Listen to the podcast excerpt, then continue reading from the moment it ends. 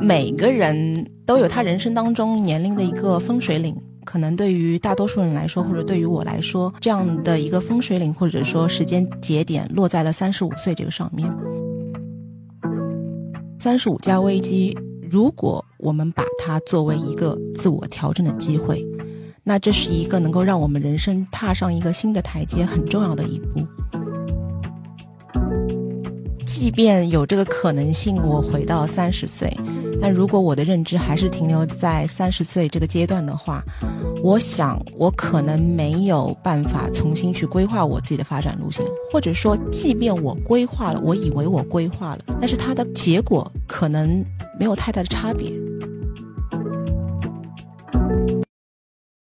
大家好，我是噗噗猫，我是晴朗，我是柚子，我们是陪伴你的身边人。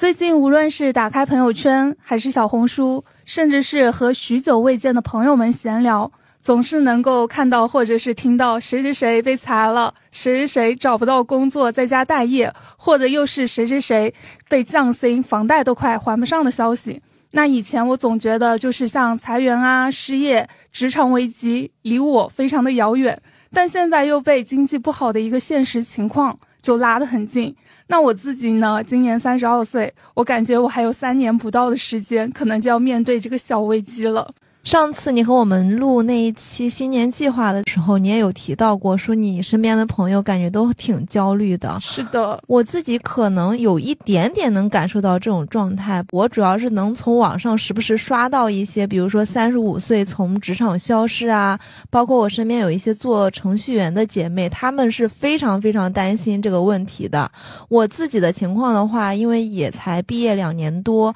我身边的同龄人也基本上是二十七八岁。基本上还是一个职场初期打拼的阶段，对这方面的感知还是比较少。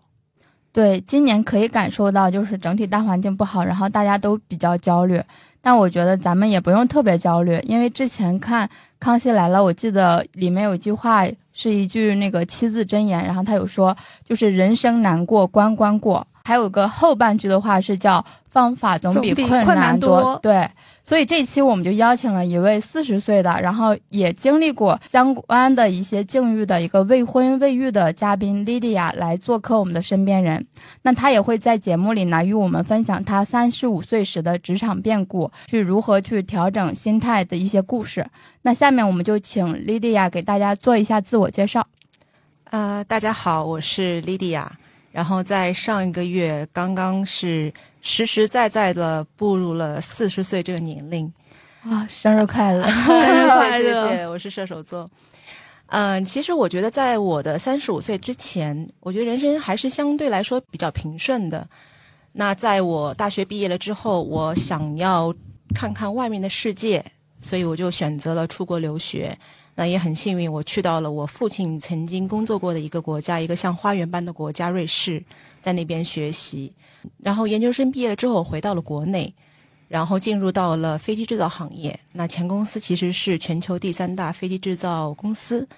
当时啊，大家会觉得说：“哇塞，这个行业这个工作非常的 fancy，非常令人羡慕。”我当时也觉得说：“嗯，可以就和这家公司一起携手到我退休吧。”但是有时候计划赶不上变化，然后在我三十五岁的时候，其实就发生了裁员的这样的一件事情。呃，那当时的一个感觉是觉得说，天哪，为什么是我？也曾经会有过焦虑。但是现在回首再来看这段时间的时候，我觉得挺感谢老天爷给到这样的一个机会的。成长是不会发生在人非常舒服的一个状态的，因为有句话叫 “no pain no gain” 嘛。就是成长都会伴随着一些烦恼和痛苦，对，嗯，哦，刚刚 Lydia 说这一句话非常的好啊，以及我跟 Lydia 认识其实也就满三个多月的时间吧，但是我们彼此聊过好多次职场发展的问题，因为他作为我的一个前辈，我真的有好多关于三十五加的问题，好想问他呀，而且他刚刚也在自我介绍里有提到，他是在三十五岁那年是被外企裁员的。包括其实你刚才也讲到了，就是你有在瑞士呃求学过呀，职场的发展，其实在我们看来还是比较顺利的。那你被裁的那个当下，你的一个状态是什么样的呢？或者是说你当时是如何去度过这样的一个变故的呢？这个裁员这件事情，应该算是在公司里面早有风闻了嘛。因为最一开始是在海外的总部开始裁员的，一轮一轮轮下来，当时也在等另外一只靴子掉到地上那种感觉。当时整个大环境的话，其实是连续好多年已经是在一个上升的空间当中。然后我们前公司的 branding 也非常的不错，所以那个时候我没有想过说，就是裁员之后去再就业会是一件很困难的一件事情。我记得好像你跟我说过，你三十五岁那年是二零一八年，中国的经济还算是非常的好的。对，所以其实，在二零一八年上半年的时候，大家还是感受到这个经济非常好的，但是真的转折就在一瞬间，下半年它就不怎么 OK 了。所以我大概是二零一八年六月份的时候是最后一个月嘛，就是 last day 也是在那个六月份，当时就是说我还想着说，哎，挺好的，好久没有给自己放一个暑假了。然后现在是很流行，大家说啊有 gap year 啊，或者是怎么样。那时候没有，我只是说，哎，好久没放暑假，那我就去就是旅游一下，调整一下。所以我还带着我妈出去旅游了。但是等到我过完暑假之后，然后找工作不是有金九银十之说嘛？对的。等到我再回来的时候，发现哎，情况不太对劲，好像跟我想象的不太一样。那我会以为说，哎，这是我自己的问题，对吧？后来我有跟我 HR 的朋友有去聊，然后他告诉我说。就业市场不活跃，很多公司都把 headcount 给关掉了，冻结掉了，所以说我才意识到说，哦，原来这个经济形势或者说就业的市场已经急转直下了。当时你是 gap 了多久啊？我主动 gap 是两个月，就是那个暑假。半年之后，就是还是在一个处于找工作的状态当中的话，其实心里会有焦虑的。因为我们那个时候很少有人，就是说主动或者被动离开，就说这个职场环境超过半年以上的，对，就是半年以上就开始担心了嘛。因为履历的不连贯会是一个需要特别去说明的一个问题。最终的话，我是经过了八个月之后，才从重新找到下一份工作的，时间其实也是蛮长的了，已经是对。哎，你当时的心态其实一开始是比较放松的，因为你都说了，就是相当于放了个暑假，然后后来就发现啊，投出去简历那么多，但是可能能够回应你的比较的少，这时候就是会稍微有一些焦虑了，是吗？我觉得我蛮幸运的是，我父母其实蛮开明的。那可能对于我爸来说，虽然说他的经历比较丰富，他也出过国啊，去过瑞士啊，但是他始终是在一家公司里面就是工作或者服务。然后在对于他们那个年代的人来说，因为他是五零后嘛，读好书就意味着有一份好的工作，然后他会觉得说啊，一个海归的硕士竟然在裁员之后这么难找工作，对他来说是一件不太不可思议的一件事情，就是说，对吧？那我母亲就是原先大家都在呃很好的国企，她是经历过上世纪九十年代国企改革的这么一个浪潮的，所以他们那个时候有四零五零的再就业的工程嘛。其实我们有相当长的一段时间，大家其实都蛮羡慕说，或者说挤破头想要进入到国企里面去工作，可能是因为工作稳定啊，然后福利好啊。呃，上世纪八十年代那个时候。国企的一些福利，在我听来，可能比现在的国企福利还要好。市场结构调整或者经济变化的时候，呃，某一些行业它一定会受到冲击。那身处这个行业的人，相对来说就会面临到挑战，会比较难一点。那我妈是经历过这样的一个再就业的过程，所以相对来说，她可能还能够理解说，啊，这件事情发生了，就是说，所以我父母相对来说是代表不同的两派吧，就是说，但是他们相对来说对我。呃，蛮包容的，就不会太多的给到压力。希望你去把握你的人生嘛，你要找怎样的工作，你要进入哪个行业，你自己去决定。对我感觉现在三十五岁也成为了一个分水岭，因为现在去考公务员的话，他也只要年纪三十五岁以下的人。其实我每次回我的江西老家的时候，我妈都会跟我说。你这些年在上海也没有混出头来呀，你不如去考个公务员啊，怎样怎样的？她还跟我说，我当年让你去当老师，你不当老师，你现在是不是有一点点后悔？说实话，我还真有点后悔，就特别是看到现在经济那么的差，那时候就会觉得还是爸爸妈妈，毕竟走过的路比我们更长，吃过的饭比我们更多，知道的人生道理也更多。就像现在，其实我们越来越多的零零后，还有九五后，他们可能一毕业一进入职场，他们就会一边找工作的同时，一边去努力的去考公，去考编制。我觉得这已经是一个很大的一个趋势了。然后，所以我觉得我妈可能跟你妈会比较相似啊。但是我妈妈她虽然说是个六零后，但她当年也是在一个国企工作了一辈子，然后到现在退休，每个月拿着相对来说比较丰厚的一个养老金，所以她还是比较感恩国企这样的一个福利的。那其实我之前跟你闲聊嘛，我也是了解到，就是你家人他们其实是有在你 gap 这个阶段里是有让你去一个保险公司任职，而且你也去那上了三个月的班。那其实说这个我还挺有感慨的，因为我周围很多可能主动选择离开职场或者是被动辞职的一些朋友，他们现在也都在卖保险。其实我还挺好奇，就是你去卖保险的那三个月，你都主要干了一些什么？与其说我去保险公司上了三个月的班，莫不如说我是去体验保险代理人的工作三个月。我会去到保险公司里面去看一下，其实是在我失业的那个八个月里面，正好我妈的一个保险代理人就问到说我的一个工作情况，那我妈非常的实在，她说啊我女儿在失业中，那对方就说哎那可以来看一下我们保险这个行业嘛，因为那个时候在就是找工作的过程当中，除了你投简历找工作，然后固定的运动，然后去旅游之外，其实没有什么事情可做嘛，那我觉得。哎，那闲着也是闲着，莫不如去看一下到底是怎么样一回事。所以也就是有这样的一个机缘，让我就是深入接触了一下。其实这三个月当中，更多的时候其实是关于保险的一些理念、保险产品知识的一种培训。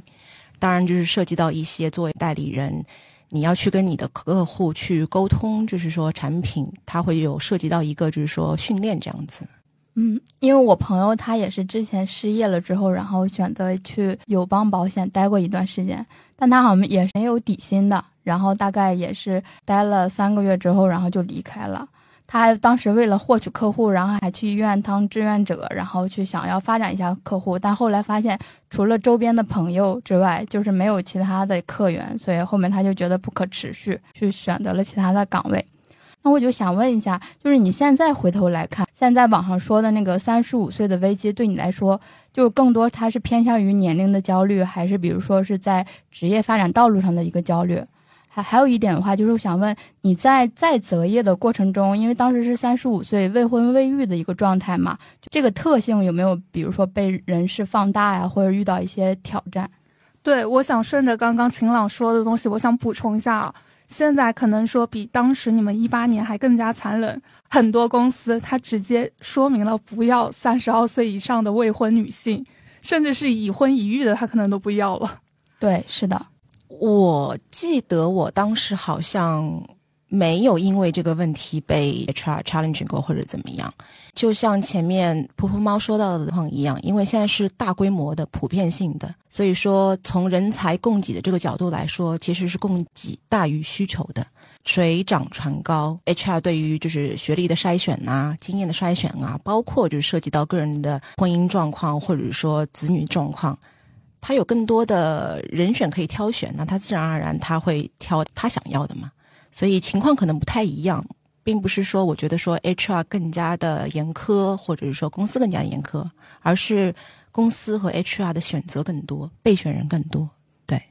对你说的这个问题，我又想到了最近我们公司就是要招新的员工嘛，因为降本增效，就是把一波可能工资比较高的人给裁了。他想就是招回一些工资比较低的，但是他有面了几个很不错，但是嫌对方的工资就是要要的比较高嘛，然后就一直在压人家价格。就是我们现在可能有一种不太好的一种习惯，就是你要么就来，你要么就别来，反正这个价格就定在这里了。我就觉得现在真的就是像刚才 Lydia 说的，供大于求，人才到处都是。就包括我前段时间看小红书，第一天我刷到了一个哈佛本科。失业的，第二天就刷到了一个复旦大学本硕毕业的，然后是金融行业的也被裁了，当下我就有点慌了。对，因为今年整体的话，就感觉从互联网啊、大厂，还有就是金融行业，还有医药行业，裁员的都都比较多，感觉就是各行各业都在裁员。那你是怎么看待就是比如说三十五岁这个危机的呢？每个人都有他人生当中年龄的一个分水岭，我是这么认为的。那可能对于大多数人来说，或者对于我来说，这样的一个分水岭或者说时间节点落在了三十五岁这个上面。到了就是某一个年龄阶段，其实大家都会面临方方面面的转折，或者说你要决定说我的人生的一个走向是接下来会是怎么样的这样的一个选择。我觉得不仅是职业上面的，可能还有其他的，包括生活上面的，就是方方面面。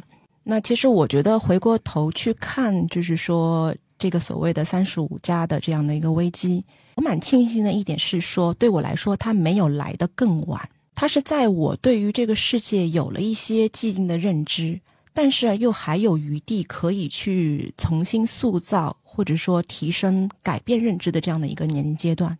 所以我觉得比较庆幸的是这一点。其实我觉得人生大家面临的人生课题。本质上面都差不多，那可能有些是在职业上面的人生课题，有些是在感情，有些是在金钱上面的。说危机不一样，但是我觉得目的都是一样的。其实，在这个过程当中，是为了让我们看清自己，看清当下的我们的一些心态啊、性格、认知、三观这样子。如果说大家能够看清楚自己，并在这个过程当中不断的调整、修整自己，那往后的生活才会越来越顺利。所以我觉得三十五加危机，如果我们把它作为一个自我调整的机会，那这是一个能够让我们人生踏上一个新的台阶很重要的一步。我记得白岩松老师，嗯，有一本书叫《幸福了吗》。在这个当中有一句话：“今天的中年决定着老年的诸多可能。所谓中年种因，晚年得果。”我们三十五岁之后的状态，或者说生活姿态，往往决定了我们老年的一个状态。感觉听完了之后，减弱了对三十五岁的一些焦虑。对，包括其实我有一个问题，我还刚才一直都想问，但是又忘了问的，就是三十五岁被裁的那波，你的同事或你的朋友，他们后面都找到了工作吗？还是说他们就彻底的离开了职场呢？我身边的朋友，呃，就是前同事的话。大家其实都找到了，最终还是回到了职场。我后来找到工作，其实也并非是飞机制造业了，它可能同属于制造业，但是是汽车制造业。很多我听到的有说，我不知道大家对于就是说劳务外包这个熟不熟悉？就是说，比如说我和一家公司签署的这个合约，我是他的员工嘛，对吧？但是现在因为很多公司要那个降本增效。人头没有的话，他会倾向于说去和一个人力外包的公司合作，然后由他们派遣人力到这个公司来，就是做这个岗位要求的这个事情。所以，蛮多三十五岁之后的职场人可能会以这样的形式回归到职场。还真的是挺残忍的。其实我们公司就是近两年也特别多劳务外包的，包括我们的行政，还有我们的一些财务，以前都是正式员工，现在全都转到劳务外包了。就像 Lidia 刚刚说的，降本增效。就我好害怕，我三十五岁之后也是会这样子的一个结果。现在的趋势是，可能不到三十五岁就是已经是外包化了。因为我朋友他是前几天我正在跟他聊，他是一个设计嘛，然后是九七年的，他在找工作，最近拿到两个 offer，全都一个是阿里，还有一个是百度的，全都是外包岗位，而且开的薪水也不高的，然后他就考虑就没去了。其实我觉得大家不用害怕说这个是不是外包或者说正式员工，因为很有可能这以后是公司用人的一个趋势。所以它没有好坏对错之分，只是说到了线下的一个经济状况或者社会发展，这是一个趋势。对对，感觉好像也就是在福利上可能会说有一些差距。嗯，另外就是很多人说三十五岁之后，可能更多的一些人，他们可能就会回流到一些偏体力的一些行业。我不知道 Lydia 这边有没有朋友，就有可能之前是坐办公室的，后面他可能就会去做一些可能偏体力相关的一些工作呢。我这边好像真的还没有碰到就是这样的情况。我有一个朋友的朋友，他是原先是那个教培行业的，但是大家都知道，因为就是双减的这样的政策的原因，导致就是说整个行业出现了，应该说就是一些动荡，动荡就没有办法。对的，嗯然后他是一个非常有能力的，就是人力资源，然后带的团队也非常大。那他在大概四十岁左右的时候发生了这样的事情之后，当然他也看了很多机会，想要看是不是可以，就是说换到其他的行业。可能因为有一些现实问题的一些限制，最终他去做了呃街道还是居委的一个社区工作者，就这也是一种 再就业的途径，就是说。对，这个好像我上海的表姐，其实我表姐跟 Lydia 今年应该也是同岁，她也是今年四十。他最早也是在一个非常有名的外企有工作过，那外企我记得印象特别深刻，就在港汇广场，那也是我第一次去港汇广场的一个办公楼。我当时还是个高中生，我记得那时候我妈带我去的时候，她就跟我说：“你看你姐姐工作的地方多高大上，你以后一定要像她一样的找到这样好的工作。”后来我找到了，但是我姐姐她从那家外企被裁员了。被裁了之后，就职场不是很顺利。他有去过那种小型的一些公司，然后都是民企啊。到了后来，他最终那个归宿就在他家那一块的一个小区，做一个街道的这种社区服务者的社工。所以我觉得真的是有一种就是命运的安排在这里。其实前面噗噗猫有提到说，就是蛮多外企的人啊，到后来会选择去一个小型的企业或者说民企。其实这个在以前发生的蛮多的，就是说可能民营企业他想发展他的企业，他觉得说外企出来的人对于管理这块其实有非常丰富的经验嘛，所以会邀请他们就是说到那边去任职。但其实呃，外企和民企的经营风格其实不太一样，对人的要求也不一样。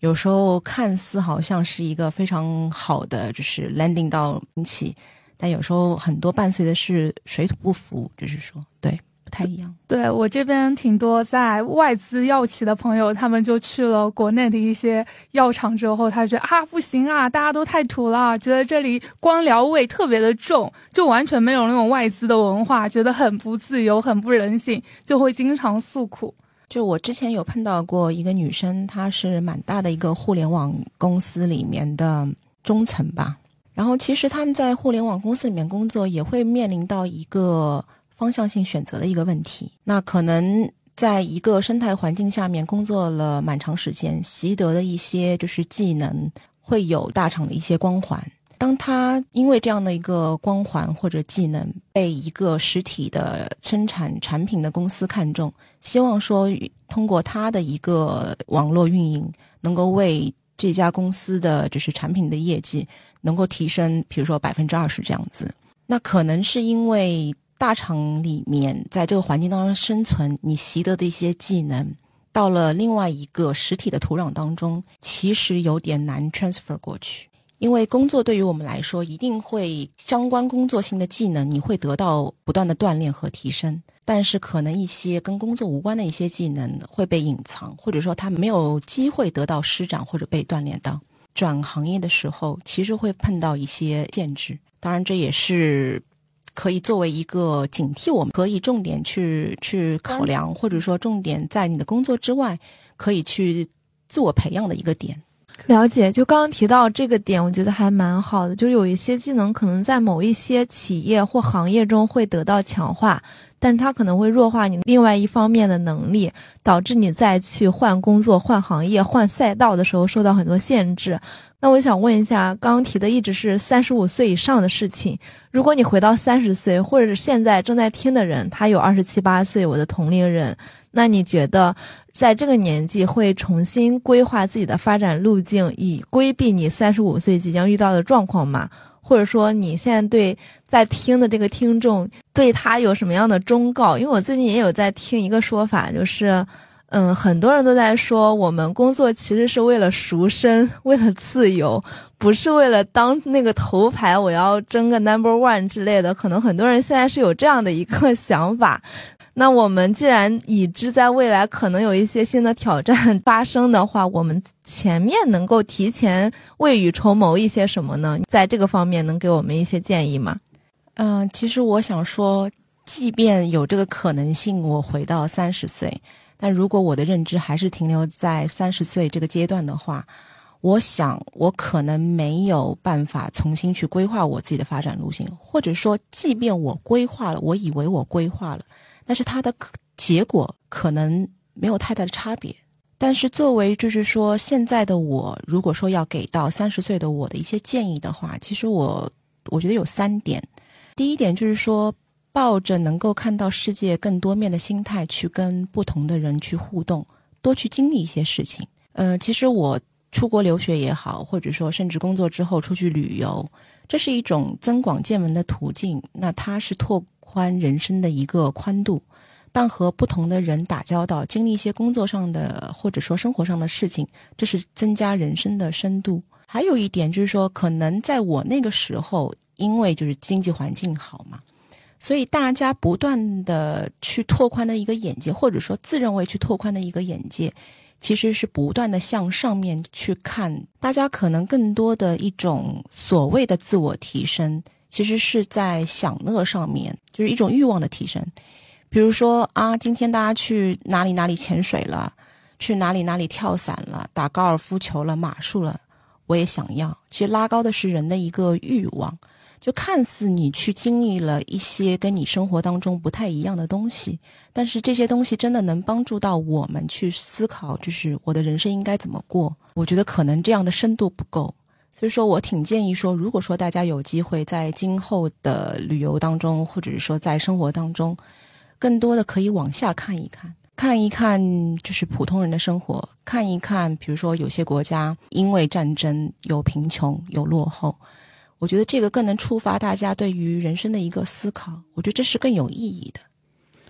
对我感觉以前大家都会比较天马行空，但是现在随着经济越来越不好，大家都会注重当下，会更加的接地气。以前大家都会追求精致，去追求各种消费升级，但是现在基本上大家都在消费降级，然后过好自己的生活。我觉得这样也挺好的。第二点，我想给到三十岁的我的建议是。更早的修炼一颗不功利的心，就这里的功利心不是指自私自利，或者说为了追求金钱不择手段，而是说我们做一件事情很容易直指目的，没有明确直接关联的举动，我们就不做了。就是我有时候会在想，就是说让我们形成这样的一种心态，或者说固有思考模式的原因是什么？可能就是跟我们从小的学习模式有关，因为大多数情况下，我们一旦上了学。所有的时间都被用在了学习上，因为除了智力、学习方法等因素，时间其实跟成绩被认为是正相关的。所以，我们所做的所有的动作都跟这个目的相关，跟这个目的无关的动作都被我们认为是多余的。包括家长也是这样，对吧？但是，嗯，世界真的是这么运行的吗？我觉得很多看似弱关联或者说无关联的动作，恰恰是促成一件事情成功的最后的一个一个砝码。就举个很小的例子啊，比如说我们说做家务，直接关联可能是家里干净整洁了，但其实，在做家务的这个过程当中，也锻炼了我们做事的条理、统筹和规划能力。恰恰是这些能力，也能够帮助我们在工作上面更有效。其实它是属于一种可转移的技能。可能大家的脑子里面不要老想着怎么样我做这件做一样事情能够立马有效果，或者说做了一步。两步之后就觉得说这个效果不快，马上就放下了。大家一直在想要找一个捷径，但是不是有一句话说嘛？人生的每一步路都没有白走的，它一定会教会你什么东西。所以不管是走对还是走错，关键是要走出去。走对了，我知道对在哪儿；走错了，我知道错在哪儿。人生才会朝着我们想要的方向前进。只想不动，那只有内耗，哪儿也去不了。你说的这个，我想到了之前莉迪亚有跟我讲的，她想做一个长期主义者。我感觉这个就聊的就是长期主义。对的，因为大环境现在导致大家就很想，比如说短期得到一个正反馈，如果没有一个长期的坚持，没有一个时间的复利的话，其实你是得不到那个你想要的正反馈的。就是还是要坚持下去。对的，我接着你的正向反馈接下去说，就还有一种功利性，这前面是说了一种功利性嘛，还有一种功利性。就是只希望付出马上就有回报，就是我们前面说的，如果说没有一个即刻的正向反馈，就觉得自己受伤了、受受害了，对吧？就举一个很小很小的例子，我们有时候去商场会为后面一个人推门或者挡门嘛，对吧？那有时候会碰到有些人是比较冷漠的，他可能连谢谢都不说一句他就走了。那可能有时候我们会觉得说，我对你这么礼貌，我还给帮你挡门，你怎么一个回应都没有，你就这么走了？然后心里可能会嘀咕说：“哎呀，世风日下，人心不古，下次我再也不当这个有礼貌的冤大头了。”但其实对方的不回应是他的问题，并不会因为他的不礼貌显得我们的礼貌而廉价。所以做该做的事情，而不是特别期待有回报的去做。嗯，很赞同这一点。对，还有第三点，我觉得我希望说更早的学会主动。嗯，其实我以前是一个非常被动的人，包括我的职业采购也是一个非常被动的一个职业。因为就是说，大多数情况下，主动可能会被拒绝，然后会碰壁，会受伤。那不主动就很安全嘛，对吧？然后不会犯错，能够避免遭受到嫌弃或者批评。但是，呃，实际上，我想说的是，主动沟通、主动付出、主动帮助，它会帮我们筛选掉很多不用多花一分钟的人，也能帮助我们结识很多值得结交的朋友。而且有一句话不是叫做“天助自助者”吗？只有我们自己主动，自己帮助自己，老天才会帮助我们。对对，是这样的。我每次就跟我们那个部门的同事都会说，我说主动又没什么损失，对你不主动的话，你自己还要心里瞎想，然后有一些内耗，就是也不是很好的。对对，因为我觉得我们自己主动，至少你掌握了这百分之五十的可能性，那剩下的百分之五十可能交给对方或者交给老天来决定。那如果说我一点都不主动，我连这百分之五十的可能性我也丧失了。而且就是因为大家很多都是从学生时代过来的嘛，他那个学生思维的话，就是老师让你去做什么，然后你去做什么，所以大家就养成了这种被动的一个习惯。但是所有的机会其实都是要去主动去争取的，尤其是在职场上面。对，没错，没错。说到这个，其实我认识 Lydia 也是 Lydia 的一个比较主动的行为，是因为我在小红书上我发现了他，我去 follow 了他，然后我发现他回关了我。而且他有在小红书上就发起一个活动，叫做请一百个陌生人喝咖啡。他也请了我喝咖啡，因为我跟他见了几次，他就一定说一定要请我喝咖啡。我当时就有点不好意思，但是他非常坚持。就我们见了第二次，他就一定要请我喝咖啡。他跟我说，他以前可能是比较 I 的，就相对来说可能会内向、被动点的人，但他现在就会比较的主动，去认识很多年轻人。现在也就是当一个故事收集者吧，就听了很多很多年轻陌生人的一些故事，后面也可以让他跟我们分享一下。对，我觉得后面可以分享一下。好，没问题。嗯，那就还是回归到裁员这方面，我就是想问一下，就莉迪亚当时在三十五岁遇到裁员之后，那你主要的经济来源是什么？其实是公司的赔偿金，公司赔偿金。外企一般都是 N 加六吗？还是 N 加多少？说老实话，我真的有点忘记，它太久远了。但是当时的话，确实是一个是赔偿金，还有一个就是本来自己有在理财的一些东西，还有一些积蓄，然后维持生活。比较幸运的是，因为我是上海人嘛，没有住房租金的这个压力，那相对来说，在生存方面，我觉得压力没有这么大。更多的压力其实来自于就是职场经历的这段空白。那你在这段时间有没有想过，就是要去做点什么理财或者是副业来保障自己的一个收入吗？那时候完全没有，那时候只是着急的想要说，我赶紧找到一份工作，我要回到职场。所以就是副业啊、备胎、兼职这些事情，是在我找到了下一份工作之后。我觉得突然觉得说心里面有一点后怕。三十五岁我可以通过投简历啊，干嘛？我可以再回到职场。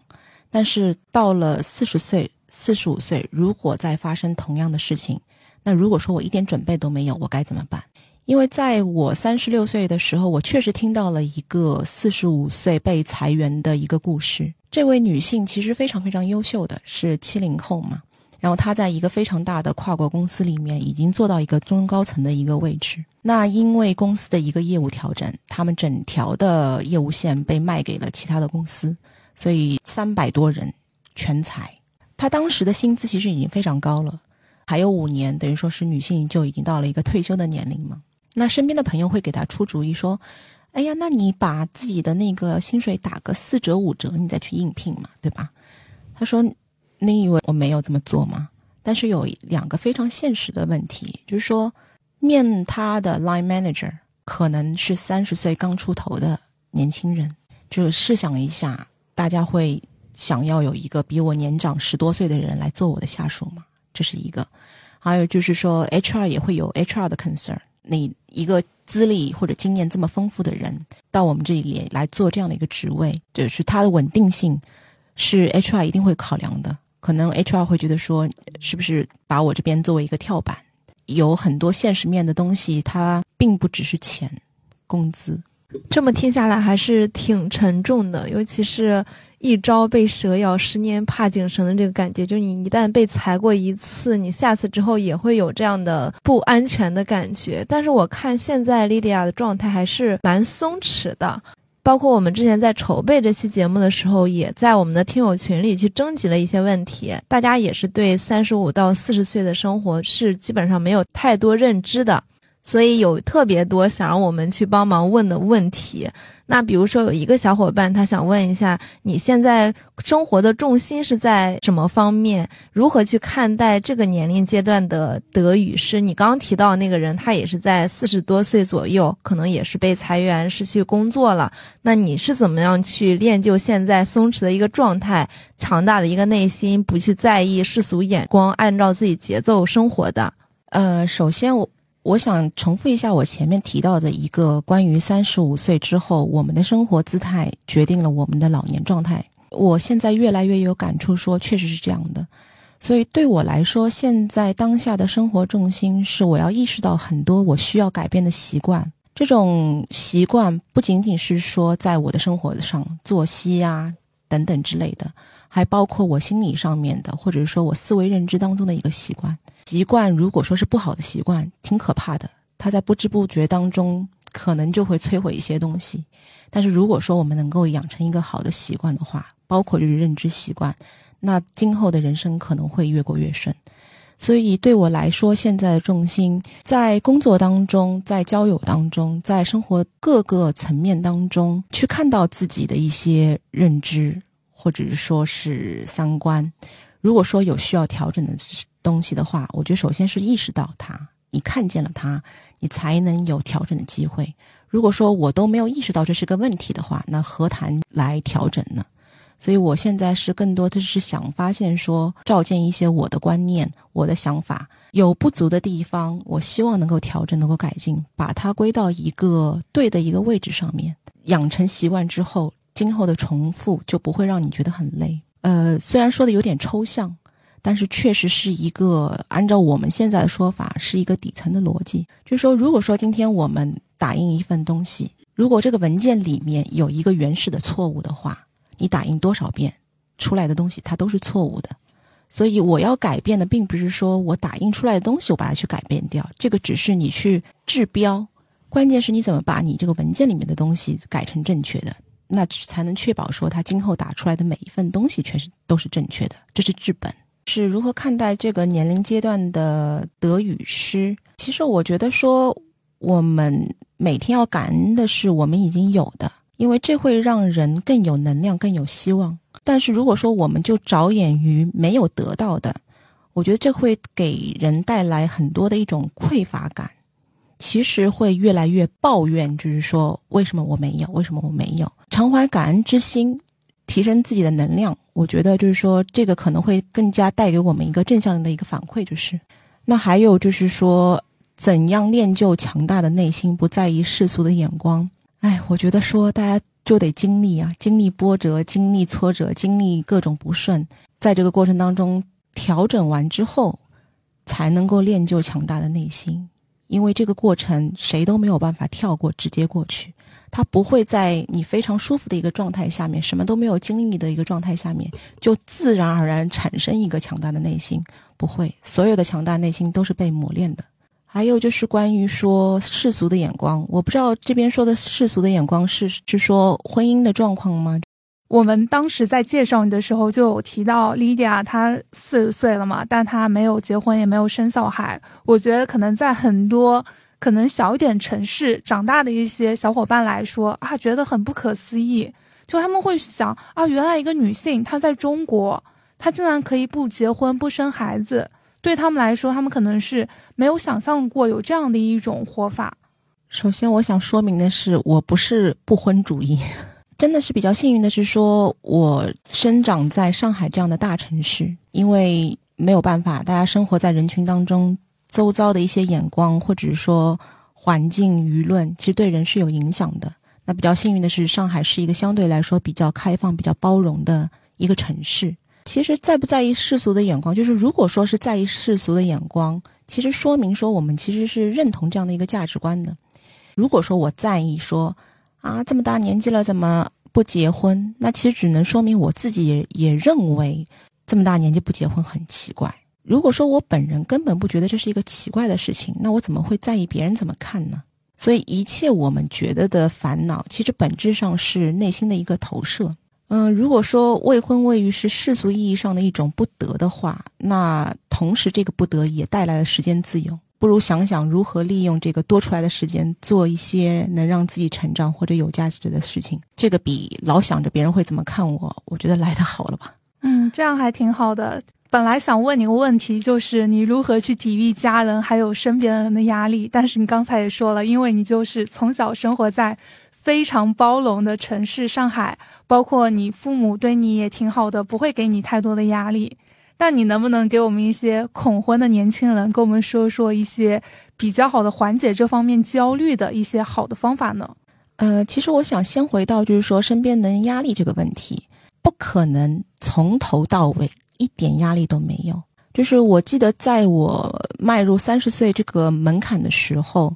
我自己都会觉得说，好像应该要去，就是做一些什么，就是能够进入到婚姻这样的一个状态。然后，包括家里人也会就是跟你沟通说，哎，你你要不要去相亲啊，或者是干嘛干嘛的？那一定是会有。但是我始终掌握的一个原则就是说，我觉得婚姻这件事情，我是对这件事情。最主要的负责人，我是这个主体。如果说我今天迫于某些压力，为了去结婚而去结婚，做了这件事情，如果说之后出现了任何的一些问题，那其实是我要去负这样最大的一个责任的。所以，莫不如从一开始我就为自己负责，哪怕周遭有压力，我也负责说明说为什么是这样的，跟父母或者说跟长辈沟通清楚。当然，我也理解他们对于这件事情上面的考量。呃，那说回到恐婚，其实我很想问一下大家，恐婚在恐什么？那我这边分享一下啊，像我噗噗猫周围的朋友们，基本上要么就是很早在大学本科毕业了就结婚了嘛，小孩也上幼儿园了，然后有一些朋友的话，可能就是近一两年开始陆续的结婚生子，但是我发现他们每次跟他们交流。他们都说不要结婚，千万不要结婚，千万不要生小孩。然后我就会发现，无论是我自己家里的亲朋好友，还是我的一些同学，他们的婚姻好像都并不是很幸福，很很美好。另外就是，可能也是受到网络的影响，就是有很多人他们会经常在网上说，你进入了婚姻之后，对你个人的一个发展，你的一个未来可能性有非常大的局限，因为你未来可能是一个妻子，你是一个妈妈。如果说你以后就像想出国读书啊，或者是出国再去工作什么的，你可能就意味着你要考虑你的家庭。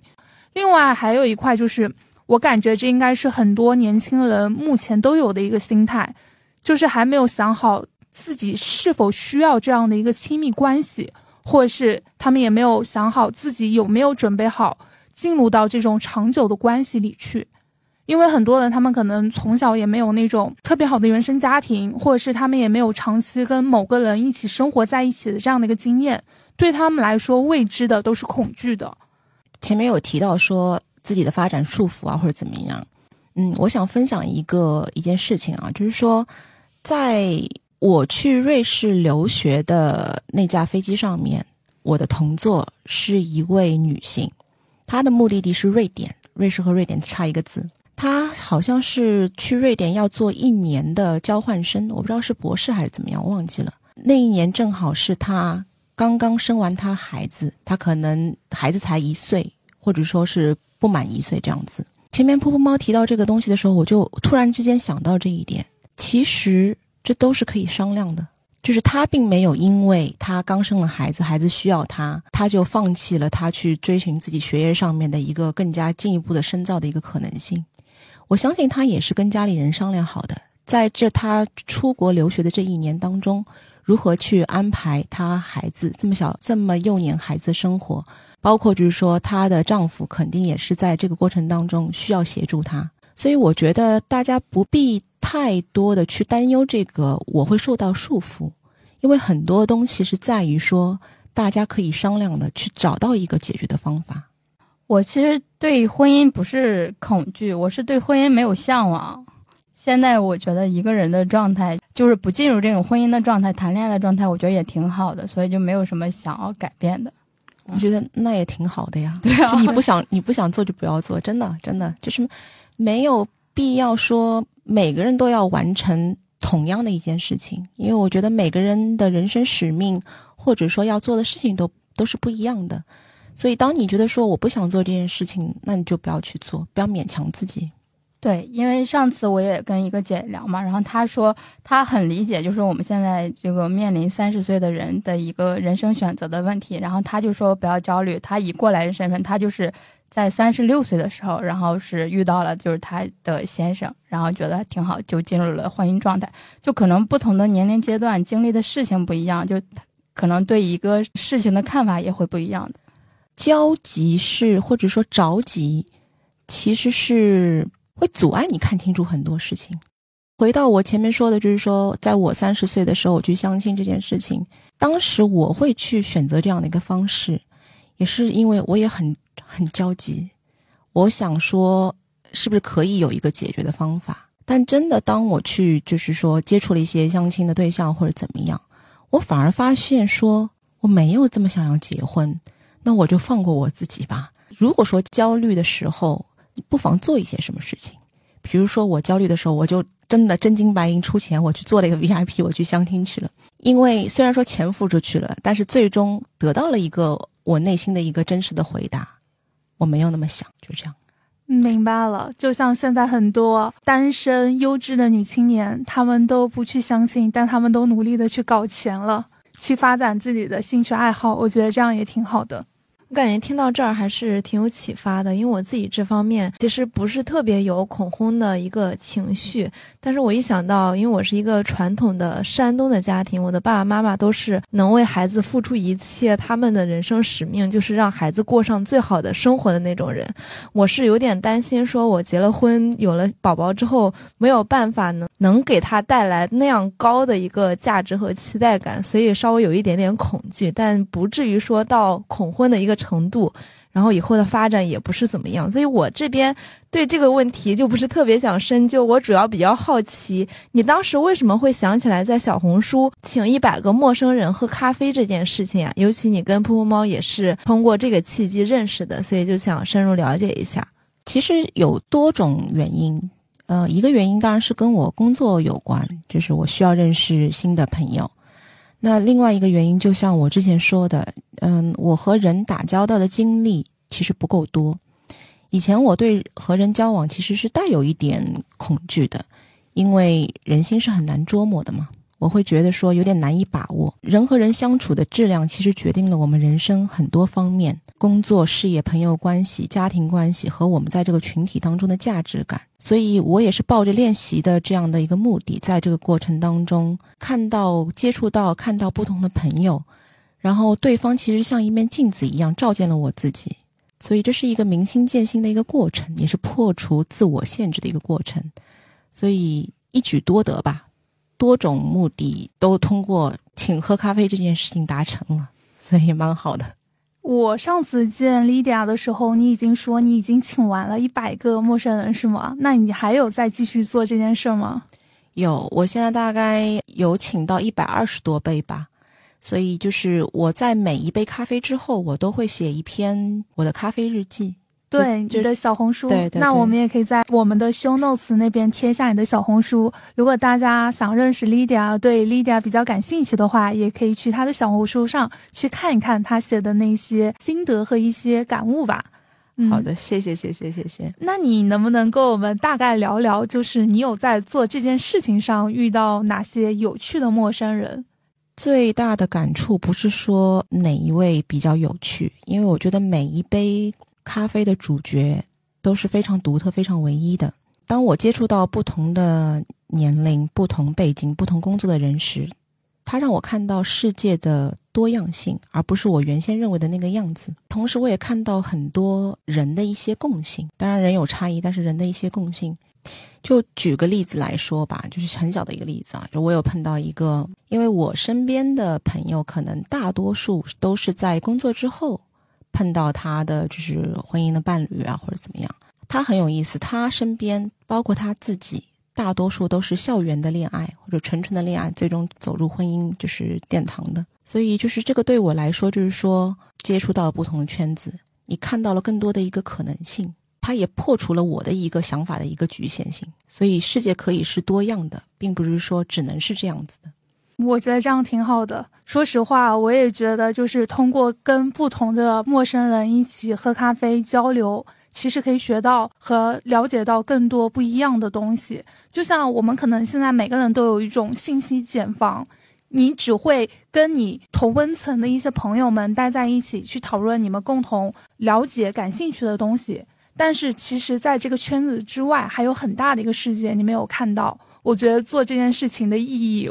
我觉得就是可以打开自己的认知，看到更大的世界，可以接触和认识到更多有意思、有趣的一些新朋友。对，就像我前面说到的是，说我是一个相对来说比较被动的一个人，就我很难想象说有人是会天然非常热情的，他不带任何的一些目的，他就天然热情。然后在我喝咖啡的过程当中，我就认识了这样的一个女生，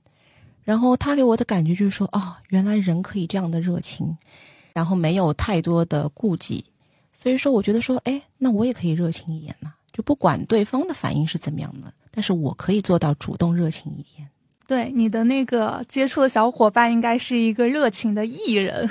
就比较的外向，对，是的，我们这边也是有两个火象星座，以及我们三个人都是艺人，可以让你感受到我们艺人的热情。那今天也非常感谢 Lydia，就是耽误了你一个多小时时间，跟我们分享了那么多你三十五岁时候的一些职业危机啊，还有包括你的一些心态变化的一些分享。那我们在你的故事里也是看到了。就是学到了很多东西啊，还有包括你在跟我们交流讲故事的期间，也跟我们讲了很多你对你当下的一些人生感悟和看法。我有点后悔没有带一个小本本过来去记一些东西，我觉得那些都算是一些人生金句。后续我们也可以请一个课代表在我们的评论区去帮我们做这样的一些笔记。那如果大家想认识 Lydia 的话，也记得去小红书上关注她哦。对了，我们节目的上海线下活动于上周六，也就是十二月十六号，完美的落幕了。那除了感谢各位远道而来的听友们，我们还特别想感谢一下我们的品牌赞助方，首先是酒品牌森林先知、香薰品牌无相以及国货护肤品 AB Lab。我们的老朋友呢，森林先知果冻气泡酒，它不仅非常的好喝，而且携带很便捷。那它的品牌还表达了低度气泡酒与自然、纯净、创新和平衡的关联，旨在为大家创造一种愉悦的酒饮体验。那在我们活动当天现场，我们也是。六十多个人喝了将近有七八十瓶的气泡酒，真的非常的好喝呀！我们也第一次体验了一些罐装的气泡酒，一些青柠味的。说实话，我自己喝完了之后，我就决定，嗯，我不再戒酒了，我还是要在夏天来临之前多囤一些在家里的冰箱里。那另外一个想要感谢的是我们的新朋友吴相，收到这份伴手礼的小伙伴们也说非常喜欢吴相的味道。那无相是以香为核心，通过打造从空间领域的域到疗愈的愈，以传递价值服务为核心，致力于做身心灵闭环的一个国文化香薰品牌。那它也非常适合挂在你家里的衣柜里，也适合挂在你的车上。那我们之前有一个听友，他就是已经把它挂在了他的车上，他给我们反馈说，嗯，觉得挺好看的，味道也挺香的。那最后想感谢一下我们最近关系特别好的护肤品品牌 AB Lab，AB Lab 它是抗衰护肤的新秀国货品牌。我发现我们最近大家也在我们的 AB Lab 的快闪群里非常的活跃，AB Lab 给我们身边人的听友分享了非常非常多的福利和积分，相信很多在我们容貌羞耻症那一期节目评论的小伙伴们都快要收到 AB Lab 的一些试用产品吧。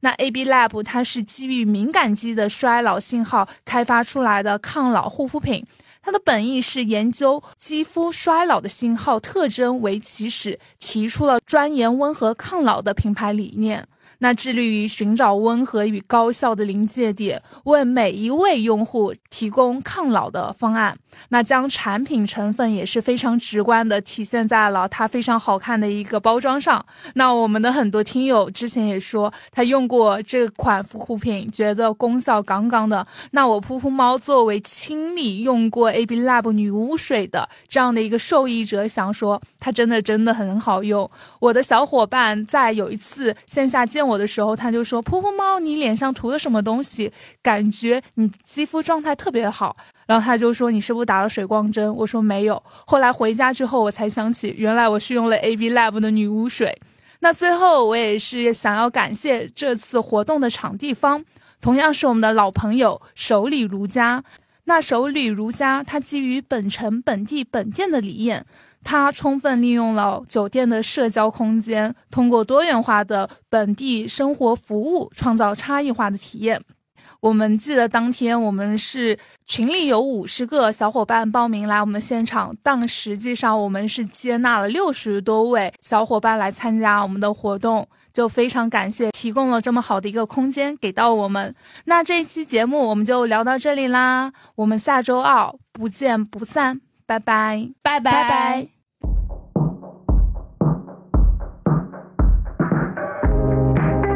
したねまったく 玉の呼吸。